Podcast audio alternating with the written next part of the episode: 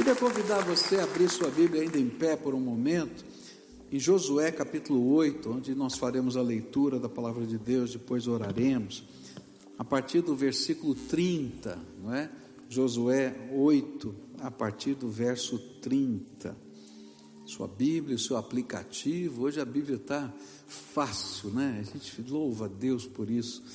É, algumas pessoas acham que é complicado esse negócio de aplicativo, eu acho uma benção, sabe por quê? Nós tivemos uma reunião da Sociedade Bíblica essa semana agora lá em São Paulo, e eu fiquei sabendo que de janeiro a março desse ano, tá? No aplicativo aí dos telefones, em português, aqui no Brasil, foram distribuídas gratuitamente 600 mil Bíblias. Eu louvo a Deus por isso, que a Bíblia está na mão do povo. Se é no papel, se é no aplicativo, eu espero que leiam, porque é palavra do Senhor para a vida da gente. Amém? Você concorda com isso? Amém. Então vamos ler a palavra do Senhor. E então Josué edificou um altar ao Senhor, Deus de Israel, no Monte Ebal. Como Moisés, servo do Senhor, havia ordenado aos filhos de Israel, segundo o que está escrito no livro da lei de Moisés, a saber, um altar de pedras toscas, que não tinham sido trabalhadas com instrumentos de ferro. Sobre esse altar ofereceram holocaustos ao Senhor e apresentaram ofertas pacíficas. Ali Josué escreveu em pedras uma cópia da lei de Moisés, que este já havia escrito diante dos filhos de Israel. E todo Israel, tanto estrangeiros como naturais, como seus anciãos, os seus chefes, os seus juízes, estavam de um e de outro lado da arca, diante dos sacerdotes levitas que levavam a arca da aliança do Senhor. Metade deles se postou em frente do monte Gerizim e a outra metade em frente do monte Baal, como Moisés, servo do Senhor, havia ordenado anteriormente, para que o povo de Israel fosse abençoado. E depois Josué leu todas as palavras da lei, a bênção e a maldição, segundo tudo que está escrito no livro da lei. Não houve uma só palavra de tudo que Moisés havia ordenado que Josué não lesse para toda a congregação de Israel e para as mulheres, as crianças e os estrangeiros que viviam no, meio deles. Pai querido, nós te louvamos pela tua palavra. Tua palavra é viva, eficaz, como diz a tua escritura, como faca de dois gumes, capaz de separar o inseparável, a alma do espírito. E nesta hora te pedimos que a tua palavra seja aplicada ao nosso coração pelo teu Espírito Santo. Ó Pai, venha sobre nós com a tua graça, fala ao meu coração, fala o coração dos meus irmãos que estão aqui, fala ao teu povo, Senhor. Nós queremos ouvir a tua voz, mas não somente fala, toca, abençoa, cerca com o teu amor. É aquilo que eu oro em nome de Jesus. Amém e amém. Você pode sentar-se. O capítulo 8 de Josué vai tratar do que aconteceu depois que o pecado de Acã foi retirado do meio do povo. Ah, duas semanas atrás a gente falou sobre o pecado de Acã, né? Aquelas, aquele, aquela prata, aquele ouro e aquela capa que foram enterradas né? na tenda de Acã e que atrapalhou a vida de todo o povo de Deus. E depois disso tratado, Deus então dá a vitória. Eles voltam para a cidade de Ai e ali eles conquistam a cidade de Ai. E quando eles vão agora entrar para a terra prometida, eles vão começar a jornada, é, adentrando os outros lugares prometidos por Deus, eles fazem uma pausa antes de prosseguir a viagem. E essa pausa vai acontecer no vale entre dois montes, o vale é, entre o monte Gerizim e Ebal, chamado Vale de Siquém. E esse vale, na verdade, era um portal portal de entrada para a terra prometida. Dá uma olhada aqui, vamos colocar uma foto aqui do, desse vale. Olha aqui. A qualidade da foto está ruim porque eu peguei na internet. Quando amplia muito aqui, não é? é esse telão é imenso. a gente fica meio distorcida, mas dá para ter uma ideia. Aqui tem de um lado o Monte Gerizim, que na Bíblia é chamado de Monte da Bênção, o Monte Ebal, que era chamado de Monte da Maldição, o Vale de Siquém bem aqui no meio, tá? O povo acampou aqui bem no, no meio do vale, a arca do Senhor foi colocada no meio do vale, e tudo que vai acontecer vai acontecer nesse lugar. Esse era um portal geográfico para a entrada da terra prometida. Né? Geograficamente já era um portal. E era por isso que a palavra de Deus dizia que eles tinham que fazer uma parada estratégica ali. E naquele lugar tinham que fazer duas coisas. Eles tinham que construir um memorial e construir um altar ali naquele lugar. E o propósito desse texto e o propósito dessa parada era deixar bem claro que só existem dois tipos de escolhas que podemos fazer na nossa vida. Ou nós temos um pacto com Deus, e por consequência a bênção de Deus está sobre nós, ou nós escolhemos não ter esse pacto com Deus, e por consequência a maldição de Deus está sobre nós. Quando a gente fala isso, pode parecer, não, isso aqui é coisa do Velho Testamento, não tem nada a ver com o Novo Testamento. Tem tudo a ver com o Novo Testamento. Porque a gente vai encontrar Jesus ensinando a mesma coisa, tá? Se você vai se lembrar, no Sermão da Montanha, Jesus disse que existem dois caminhos, um apertado e estreito, não é? Que a gente passa com o compromisso com Deus, quando Ele é Senhor da nossa vida, quando os valores do reino estão sobre nós, e esse conduz à salvação, à vida eterna. E tem um largo, que você não precisa fazer nada, é só andar pela vida, não é? E que vai ter uma multidão do teu lado, mas que esse, pelo fato de não ter o compromisso com Deus, ele nos leva à perdição. É a mesma coisa, olha, na nossa vida tem um portal, tem um monte Girizim de um lado, tem um monte Ebal. E são as nossas escolhas que vão determinar o que vai acontecer na nossa vida.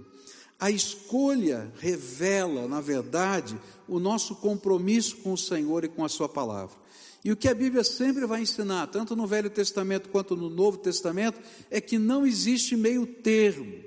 Por isso, a grande pergunta que Josué fazia era: o que, que vocês vão escolher? a bênção do Senhor ou a maldição dele? E essa continua sendo a pergunta que o Espírito Santo faz a cada um de nós todos os dias. Por isso, cada uma das figuras presentes nesse texto, cada uma das partes desta cerimônia, nos ensinam o, o significado do verdadeiro compromisso da fé. Compromisso esse que revela a bênção de Deus na nossa vida. E a falta dele vai revelar a maldição de Deus na nossa vida. Então, quais são as figuras que esse texto vai ilustrar para a gente através delas sobre a fé, o caminhar na fé?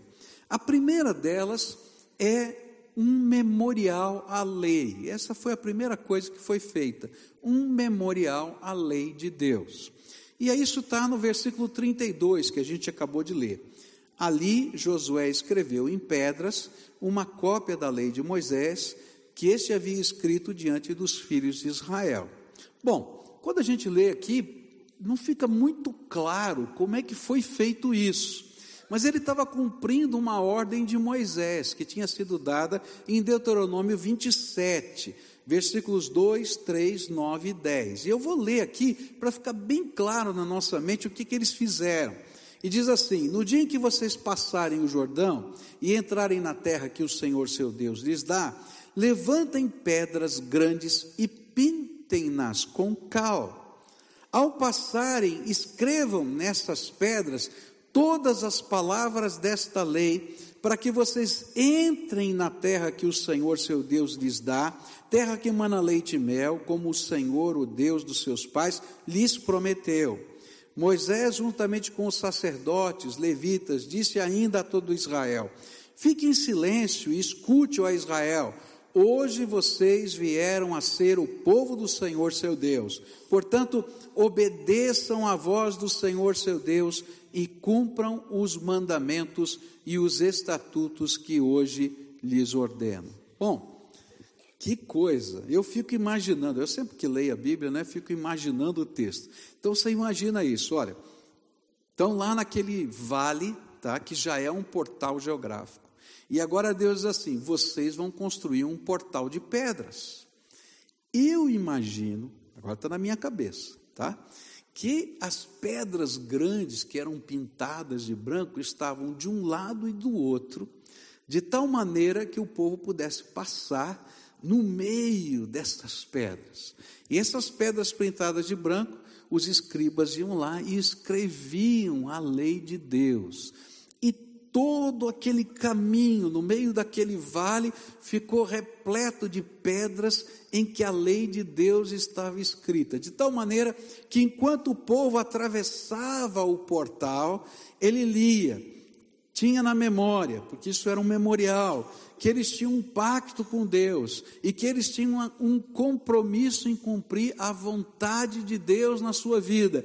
E aí eu imagino que eu ia lendo esse texto aqui, e aí talvez um filhinho perguntava ao papai: Papai, o que está escrito nessa pedra? E ele dizia: Olha, aqui está escrito isso. O que está escrito na outra? Ah, está escrito aquilo. E aí a gente ia contando, eles iam contando à medida que iam atravessando o portal. E aquilo era um memorial. Era uma coisa tão séria, tão séria, que quando Josué vai terminar a sua vida, e ele vai entregar o governo, não é? Que ele vai deixar de ser o líder do povo de Deus. Ele volta a esse mesmo lugar. Ele volta a esse mesmo vale. Ele volta a essas mesmas pedras, não é? E ele vai dizer assim: "Olha, eu vim aqui para perguntar de novo para vocês. Quem vocês querem seguir? Se vocês querem estar do lado do Monte Gerizim, que representa a bênção, ou querem estar do lado do Monte Ebal, que representa a maldição. Se vocês querem continuar no meio dessas pedras, que representam o compromisso da lei.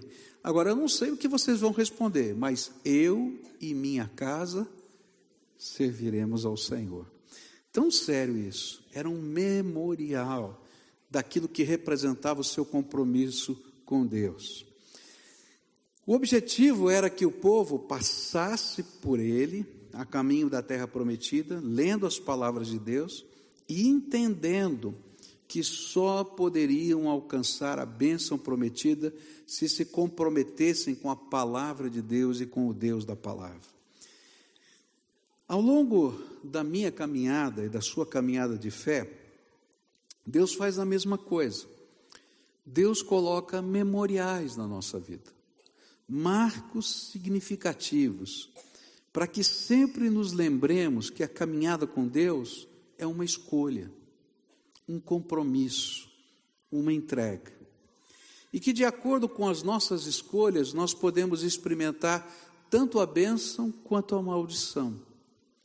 Quando eu olho, por exemplo, para a palavra de Deus, eu vou descobrir que existem alguns marcos memoriais que são litúrgicos, simbólicos, mas litúrgicos. Um deles é o batismo.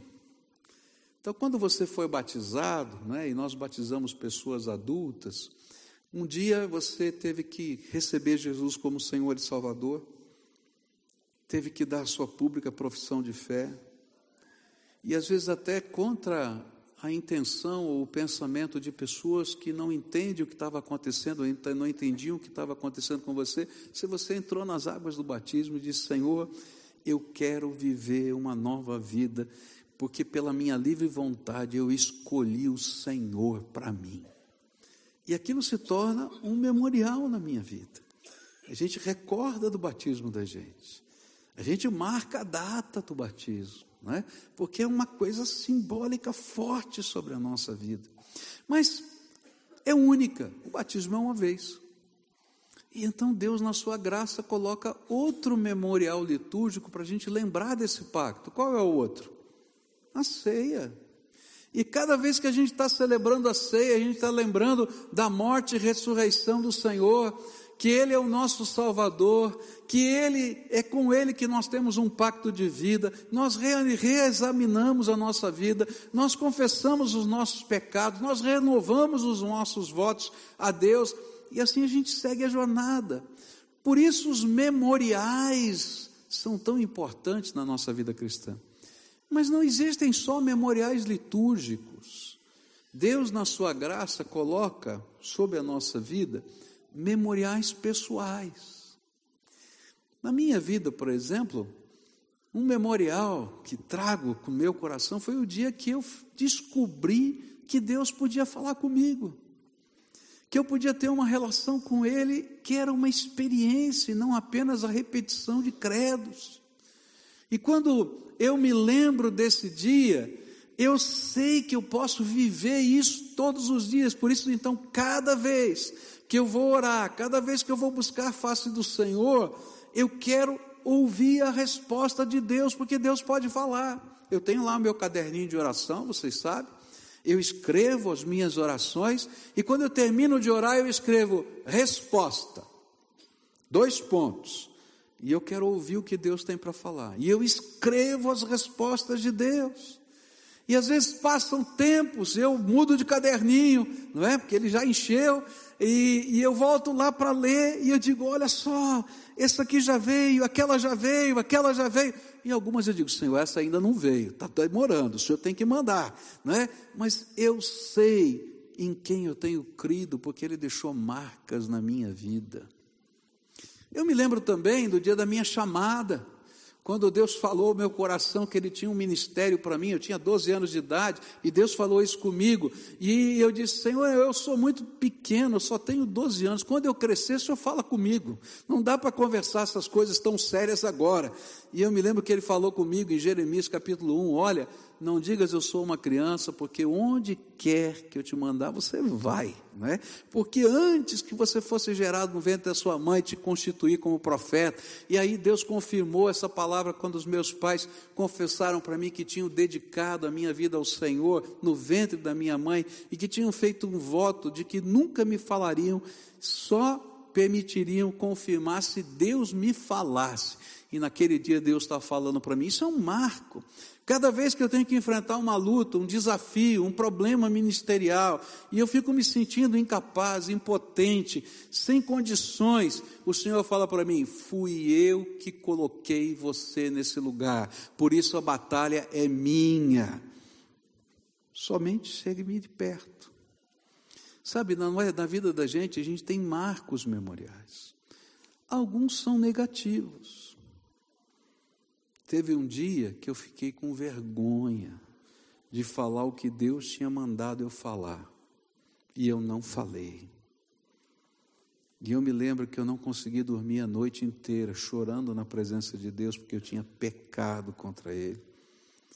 E eu tive que fazer um voto com Deus: Senhor, me perdoa, porque eu não quero viver essa vergonha na tua presença outra vez no resto da minha vida. Sabe, todos esses são marcos memoriais da minha vida. Mas você tem os seus. Olha para a tua vida e Deus deixou marcas na tua vida. E essas marcas são como essas pedras que foram colocadas pelo caminho, são um portal para dizer para você que não tem jeito de a gente viver uma vida abençoada se a gente não tiver um compromisso com Deus e com a Sua palavra. Palavra de Deus tem que ser absoluta na nossa vida. Num mundo em que tudo é relativo, que nada é absoluto, existe um povo que crê no absoluto do Deus vivo. E esse povo traz em si as marcas memoriais desse Deus todo-poderoso que se revela no meio de gente fraquinha e impotente como nós. Quando eu olho para isso, eu descubro que esses memoriais de Deus são portais deixados pelo caminho para nos lembrar que nossas escolhas determinam bênção ou maldição de Deus. E por isso não existe um caminho intermediário. Ou a gente serve a Deus do jeito de Deus, ou a gente está longe de Deus. Não adianta, como a gente estudou lá com a não é? A gente está cantando os louvores de Deus e enterrando o que Deus não quer na tenda da gente. A gente tem que servir o Senhor com interesse de coração. Por isso, eles construíram esse muro de pedras, para lembrarem que sempre eles têm que atravessar a vida olhando para a palavra de Deus e para o Deus da palavra. Mas a segunda coisa que eles tiveram que fazer foi renovar o altar.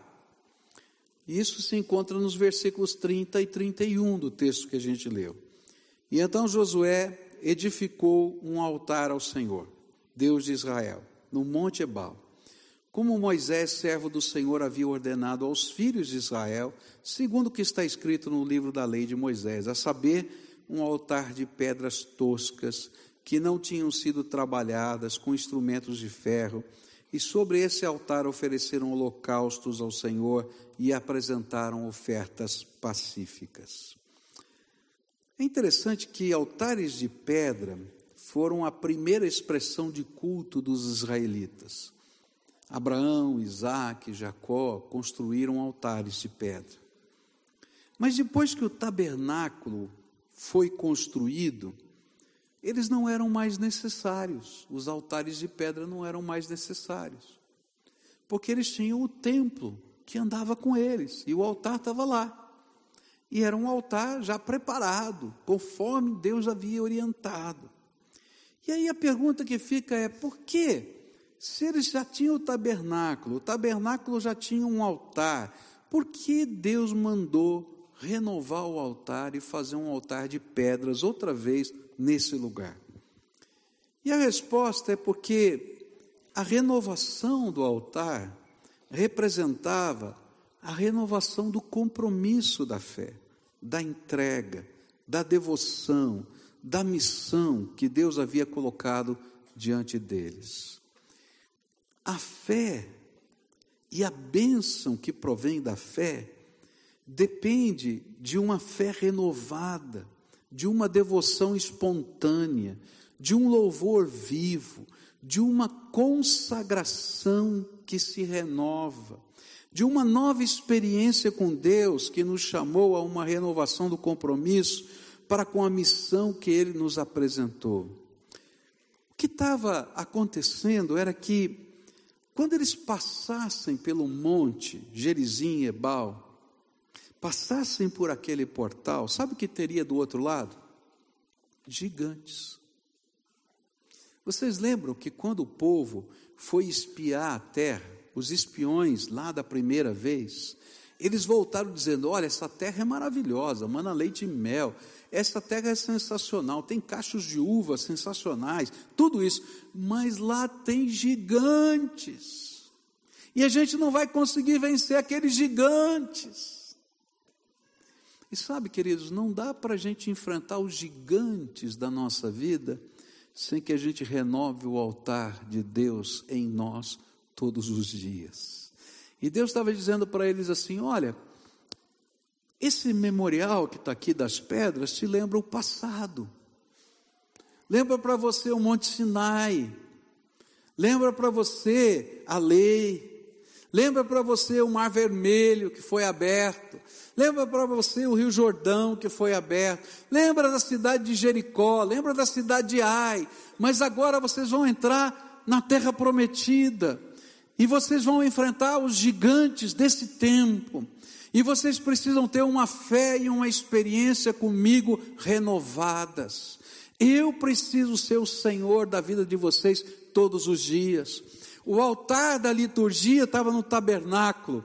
Mas o altar renovado é o altar da devoção, é o altar da alma que se derrama, é da vida que se apresenta, da fé que diz que o Senhor continua sendo o nosso Senhor, das mãos que se oferecem para servir, dos olhos que querem ver as possibilidades de Deus, da boca que quer falar as coisas tremendas do Rei e do Senhor da nossa vida, daquele que pode enfrentar um gigante com uma pedrinha como Davi o fez.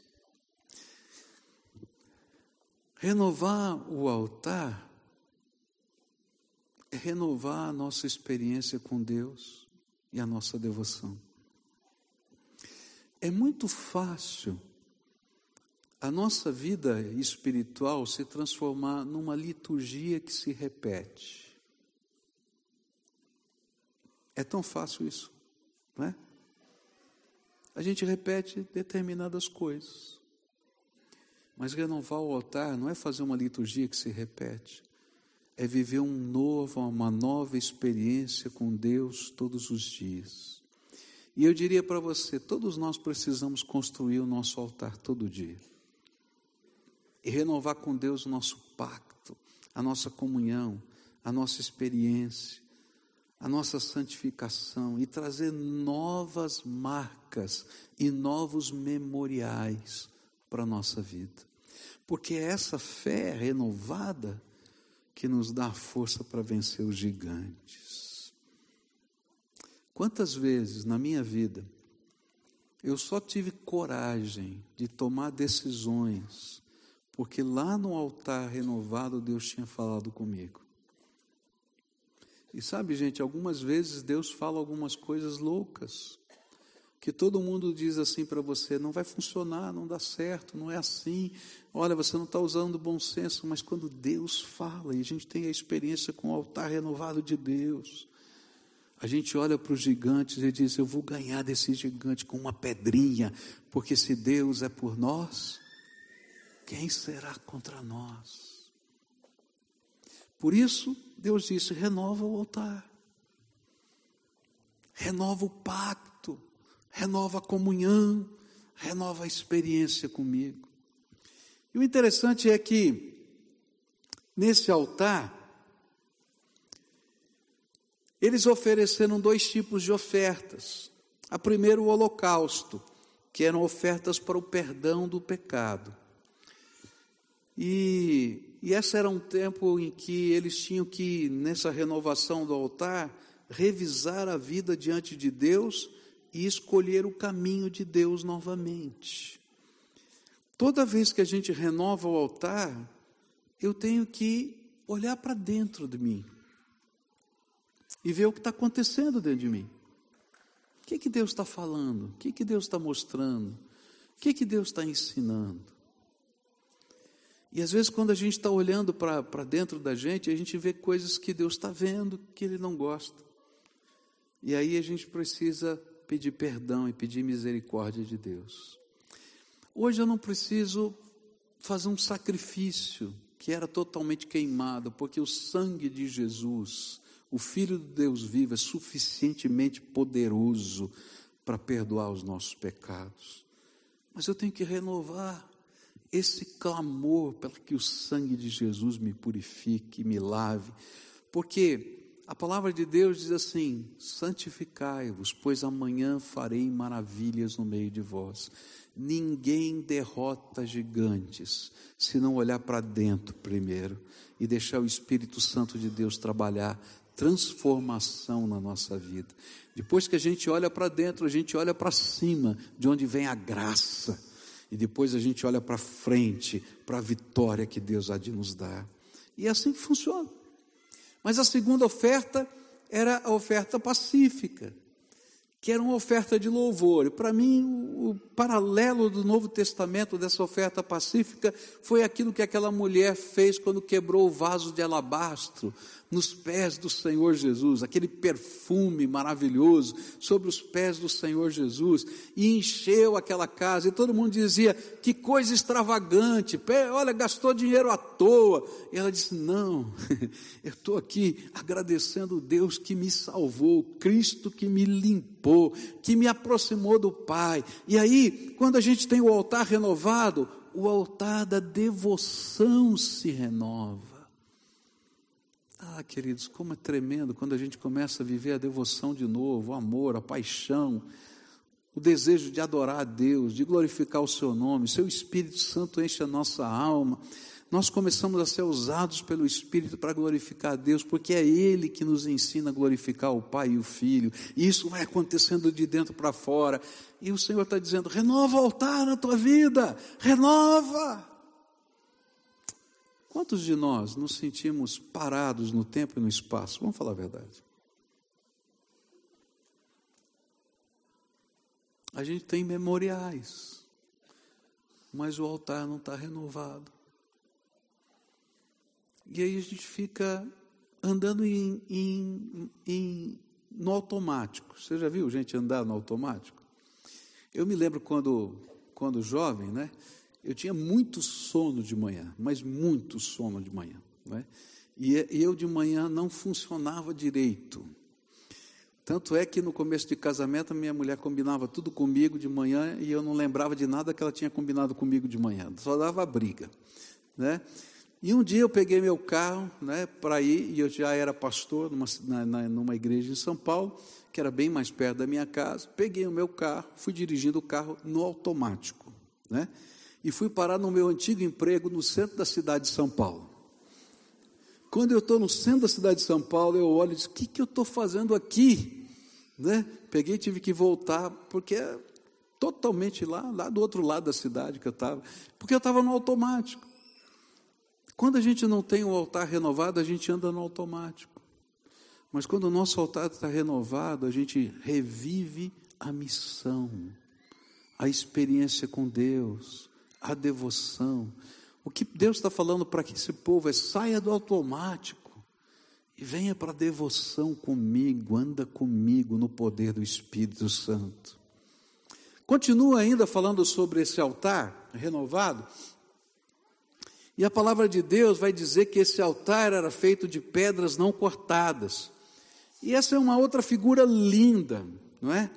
O altar, em algumas religiões do passado, era feito de uma pedra só, uma pedra muito grande, não é? Onde se faziam sacrifícios. Mas o altar no povo de Deus, no povo de Israel, era feito com doze pedras. Doze pedras uma pedra para cada tribo de Israel. Uma pedra para cada tribo de Israel. Porque, ainda que a fé seja algo pessoal, pela fé nós somos convidados a pertencer a um povo, e por isso nós precisamos ser uma das pedras do altar vivo de Deus que Deus está construindo nessa terra. E esse também é o ensino do Novo Testamento, onde Pedro vai dizer que nós somos as pedras vivas, que Deus está colocando umas sobre as outras para construir o templo vivo de Deus na terra. Não dá para ser o altar de Deus com uma pedra só. Tem que ser parte do povo. Doze pedras. E olha que coisa complicada. Eram doze pedras que não podiam ser cortadas, lavradas. Né? E aí, a Bíblia diz que o altar era quadrado. Então vamos pensar, já começa a ficar difícil aí. Né? Porque se fossem, vamos pensar, 16 pedras, era quatro pedras para cada lado. Mas para 12 são três.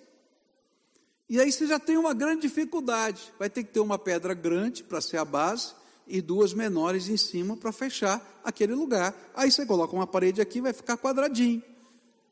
Mas olha que coisa diferente, difícil. E outra, não pode ser lavrada, cortada. Então ela vai ficar meio desajeitada ali no contexto. E olha que tem umas pedras pontudas que eu vou lhe dizer, viu? Fala a verdade, né? No meio do povo de Deus tem umas pedras pontudas. Que a gente tem que dizer assim, vontade de dizer, Senhor, essa não cabe. Não é verdade? E aí Deus está falando: não, coloca essas pedras aí que eu vou construir o meu altar. E aí, sobre essas pedras que são únicas, Deus faz um povo. Eu, quando estava estudando esse texto, me veio à memória umas fotos que eu tinha visto e que me impressionaram sobre pedras únicas colocadas umas sobre as outras. Eu queria mostrar essas fotos para você. A primeira delas, olha que coisa tremenda. Essas pedras estão equilibradas umas sobre as outras, né? Não tem argamassa, não tem nada, é só uma pedra colocada sobre a outra e ainda tem um rio passando. Agora veja outra foto. Essa é mais impressionante ainda. Eu, quando olhei essa foto, falei: não, não é possível, tem que ter aí pelo menos um ferro segurando essa pedra aí, ligando as duas. Não, elas só estão colocadas umas sobre as outras. E como elas são diferentes. Quando eu estudo esse texto, eu descubro uma das coisas tremendas. Deus faz pedras únicas, tão diferentes, viver como um povo, a sua igreja algo que desafia a natureza. Por isso ele queria que eles construíssem de novo o altar. Tem muita gente que vive hoje a fé cristã imaginando que dá para ser uma pedra única, sozinha e ser um altar. Nesse momento, tem milhares de pessoas nos assistindo pela internet, milhares de pessoas assistindo a gente pela televisão. Milhares de pessoas ouvindo pela, pelos, pelas 19 emissoras de rádio que transmitem essa mensagem. Eu quero dizer para você que, ainda que você escute a palavra de Deus, esteja na sua casa, isso não é tudo que Deus preparou para você, Ele quer que você construa um altar. E essa renovação do altar é entender que você faz parte de um povo e que você tem que ter comunhão com esse povo. E ainda que esse povo seja diferente, ainda que tenha pedra pontuda, Deus está trabalhando nessas pedras únicas, assim como está trabalhando na sua vida. E que a gente tem que ter comunhão uns com os outros, para exercitar os nossos dons, para abençoar outras pessoas e ser abençoados por elas, para a gente crescer nessa unidade e nas experiências de Deus. A vida cristã não é apenas uma devoção particular, trancada num quarto ou numa casa. Isso é o que o mundo quer que a gente seja. Mas o que Deus quer que nós sejamos é um povo santo, separado para Ele, que ainda que sejamos diferentes uns dos outros, o Senhor está trabalhando algo novo na nossa vida, por isso a gente pode ter unidade. Essa semana eu recebi um e-mail de uma irmã querida, falando da experiência que a sua família está vivendo, e tem tudo a ver com isso. Diz que durante muitos anos serviu a Deus, mas chegou um determinado momento que eles passaram por uma dificuldade, foram para o hospital, e a igreja não esteve lá, os seus pastores não estiveram lá, e isso entristeceu o coração deles, e ao se, entristecer, eles se afastaram da igreja. E ela escreve isso, eu achei muito interessante, e eu não me percebi, não percebi que eu não estava me afastando só da igreja, mas de alguma maneira eu também estava me afastando do meu Deus, ainda que eu tivesse amor e respeito por Ele. E aí começam a vir as coisas ruins. Sabe por quê? Porque não tem um caminho alternativo. Ou a gente faz do jeito de Deus, ou a gente está contra Ele. E no jeito de Deus, tem os memoriais, mas tem um altar que se renova com pedras que são diferentes. E aí, a gente não olha mais só para as pedras, a gente olha para o Deus que faz dessas pedras, e uma delas sou eu, gente tão complicada quanto eu, seu povo nessa terra. E aí há uma grande diferença, que é a graça de Deus na nossa vida.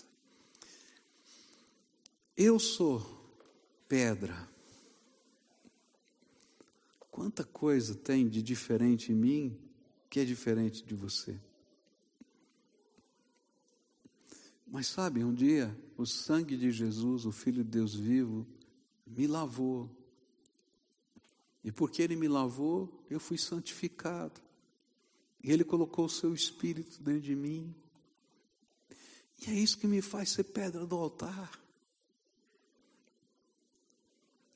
Eu gostaria de ter uma igreja, todo mundo igualzinho. Às vezes eu penso, Pascoal barra, barra 1, barra 2, barra 3. Mas não seria a igreja do Senhor. essa, nessa diversidade tão grande, que Deus está fazendo uma obra linda, linda. Vocês são, a Bíblia diz, uma carta aberta de Deus ao mundo. Deus está pegando a sua vida única. Olha que coisa linda. Não tem uma impressão digital igual a outra, não tem um DNA igual ao outro, não tem um fio de cabelo igual ao outro. Nenhum fio de cabelo é igual ao outro. Deus te fez único, mas ao te fazer único, Ele te convidou a fazer parte do altar. E tem lugar para você nesse altar. E nesse altar Ele derrama a graça dele. No meio do seu povo Ele está derramando graça. Agora, se eu não aceitar fazer parte do altar, então eu não tenho parte com Ele. Por quê?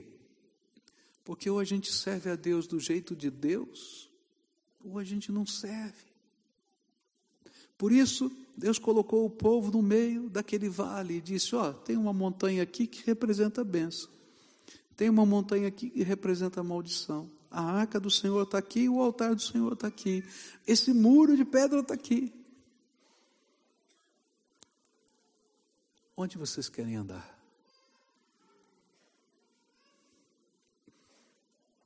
E é assim que funciona no reino de Deus. Nessa manhã, eu queria convidar você a renovar o seu altar diante de Deus. Deus já colocou na sua vida marcos memoriais. E quando a gente fala dos marcos memoriais, a gente olha para trás.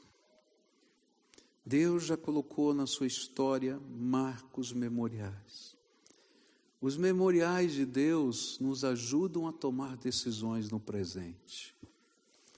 Eu me lembro do meu sogro, quando ele contou para mim a história do avô dele.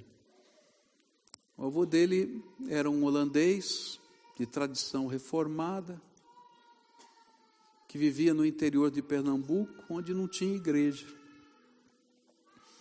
E a sua igreja era debaixo de uma árvore, onde ele se encontrava para orar com Deus.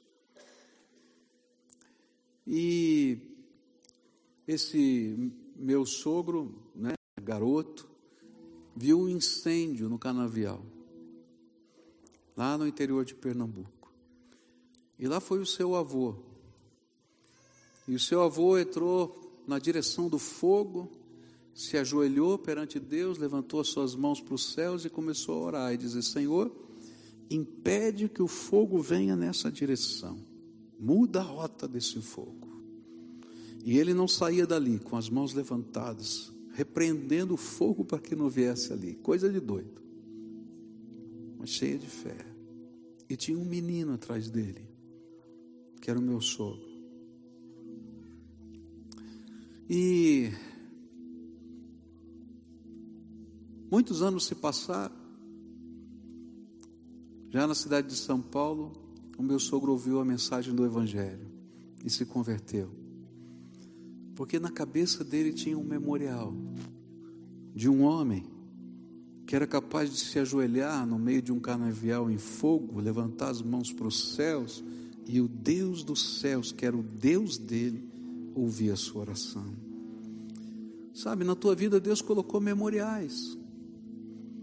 Memoriais que não apenas marcam a tua história, mas marcam a história de outras pessoas que estão ao seu redor. Mas os memoriais, eles servem para que na hora de tomar uma decisão, a gente escolha o Monte Gerizim, o Monte da Bênção. E a gente coloque a palavra de Deus e o Deus da palavra no centro do nosso coração. E Deus também colocando esses memoriais em você, ele diz: renova o teu altar, renova o teu altar. E nessa renovação do altar, a gente olha para frente, para os desafios, para a missão, para os gigantes. E a gente diz: Senhor, eu vou atravessar os portais, na direção do teu projeto na minha vida. E eu sei, e eu sei que o Senhor vai estar lá na frente comigo. E a vitória é de vir do Senhor, porque o Senhor é o Deus de hoje e de sempre na minha vida. Nessa manhã eu queria convidar você para renovar o seu altar. Por isso eu vou convidar todo mundo a ficar de pé agora, porque essa não é uma coisa para um ou para outro. Eu desafio todo o povo de Deus que está aqui a renovar o seu altar. Essa mensagem é para mim. Essa mensagem é para você. Essa mensagem é para nós como família. Essa mensagem é para os nossos filhos. Essa mensagem é de Deus. Você crê nisso? Crê? Então, eu queria fazer alguns gestos simbólicos aqui com você nesse final de culto, tá? Se você não quiser, não faça, você não é obrigado a fazer, tá? Mas eu queria fazer alguns gestos simbólicos da renovação do nosso altar, tá?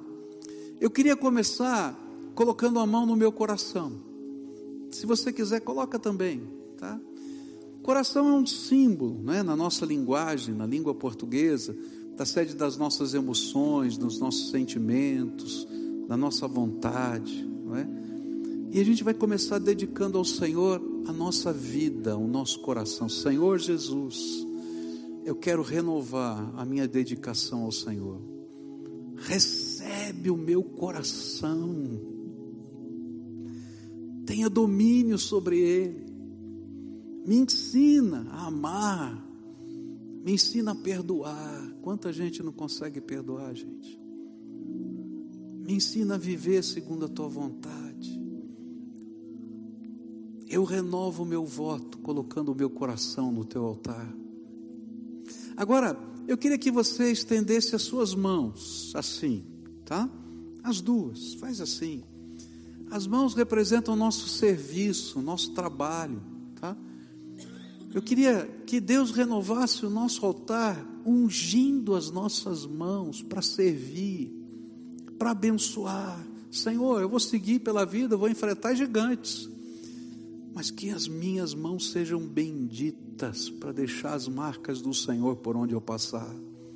Unge as minhas mãos, porque elas te pertencem. Toma cuidado que Deus vai ouvir essa oração. Vai colocar vai fazer você lembrar os dons, os talentos que você tem.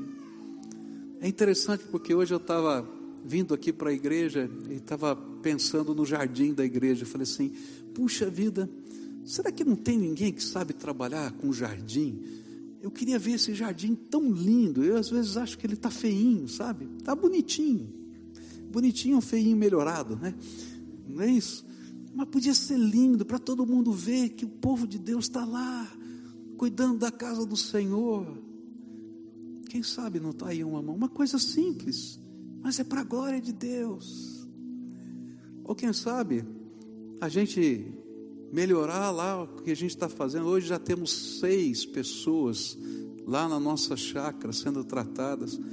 Não deu para internar a sétima, porque eu não tenho ainda lugar, não consegui fazer o lugar para eles. Nosso alvo vai chegar a ter 36. Eu achei que ia demorar mais.